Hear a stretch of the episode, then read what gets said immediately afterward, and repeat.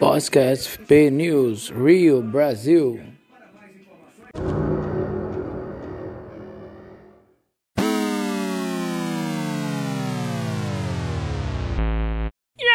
Principais.